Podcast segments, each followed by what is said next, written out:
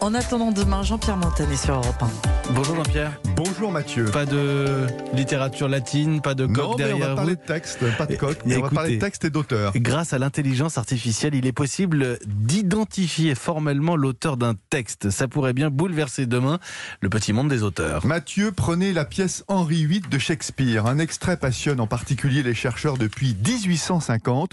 On soupçonne le dramaturge de l'avoir écrit avec un, voire deux co-auteurs. Grâce à un algorithme dit d'apprentissage automatique, un chercheur tchèque en littérature vient de percer le mystère. Il a fait apprendre à la machine le style de chacun des trois auteurs en leur fournissant des centaines de mots. Ensuite, en comparant chaque style à des passages entiers de la pièce en question, l'intelligence artificielle est arrivée à cette conclusion. Shakespeare a bien rédigé des passages à deux mains avec son compère Flechter, mais jamais avec l'autre, Massinger. Fin du suspense. Alors, une autre énigme divisait les chercheurs en littérature.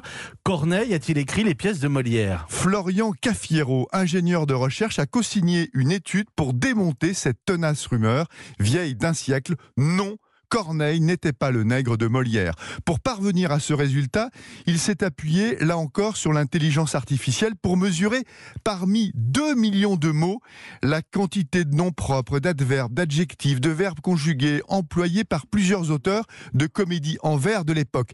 Tâche titanesque, impossible à réaliser par l'homme sans la puissance de calcul de l'intelligence artificielle. Ensuite, pièce par pièce, il a confronté ses résultats au style de chacun, en s'appuyant sur six critères très révélateurs, notamment les rimes, le lexique, les tics de langage, les enchaînements grammaticaux. Sur chaque critère, Molière arrive en tête, loin devant Corneille. Statistique impeccable. Et tout ça laisse présager demain d'autres applications. Pourquoi pas pour identifier l'auteur de textes médiévaux dont l'origine est douteuse, plus près de nous pour mettre un nom sur le rédacteur de messages anonymes sur les réseaux sociaux, pour traquer les adeptes du plagiat, sport qui anime régulièrement le petit monde de la littérature. En contrepartie, euh, Mathieu, cela soulève des questions éthiques. Quel casse-tête pour défendre les auteurs Comment protéger un écrivain qui publie un livre sous un pseudonyme?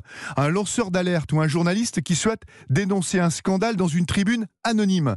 Avec la montée en puissance de ces algorithmes, il risque d'être vite démasqué. Demain, il n'y aura plus de Romain Gary qui, grâce à son pseudo, Émile Ajar, a réussi à le seul écrivain à décrocher deux prix Goncourt. Et je souhaite aussi bonne chance à la prochaine Elena Ferrante pour maintenir le mystère aussi longtemps. Et Voilà, ce matin sur Europe 1, Shakespeare, Molière, Virgile.